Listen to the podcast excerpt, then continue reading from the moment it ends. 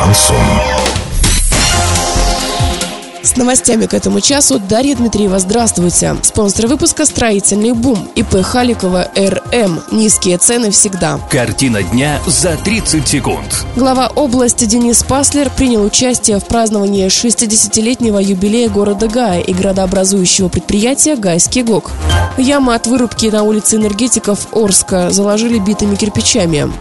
Подробнее обо всем. Подробнее обо всем. Глава области Денис Паслер принял участие в праздновании 60-летнего юбилея города Гая и градообразующего предприятия «Гайский ГОК». Здесь торжественно открыли новый физкультурно-оздоровительный комплекс. Инвестором выступила УГМК «Холдинг». Стоимость проекта более 340 миллионов рублей. Также был открыт обновленный парк города Гая. В нем высажено более тысячи деревьев. Осенью планируется посадить еще 3000 саженцев. Главное украшение – цветомузыкальный фонтан. Парк благоустроен за счет областного бюджета и средств УГМК. Яму на улице энергетиков в Орске, оставшиеся от вырубки, заложили битыми кирпичами. Такую картину можно наблюдать на всем протяжении обновленного участка. Напомним, год назад замглавы Орска по муниципальному хозяйству Сергей Щербань порталу урал56.ру давал комментарии по подобной теме. Тогда он рассказал, что вырубку и заделку таких мест должен производить подрядчик под контролем специалистов ОЖКХ. Подрядчиком выступает ООО «Спецстроевец-6+.» Доллар на сегодня и предстоящий понедельник 65,60, евро 72,62. Подробности фото и видео отчета на сайте урал56.ру. Телефон горячей линии 30 30 56. Оперативно о событиях, а также о жизни редакции можно узнавать в телеграм-канале урал56.ру. Для лиц старше 16 лет. Напомню, спонсор выпуска «Строительный бум». Дарья Дмитриева, радио «Шансон Ворске».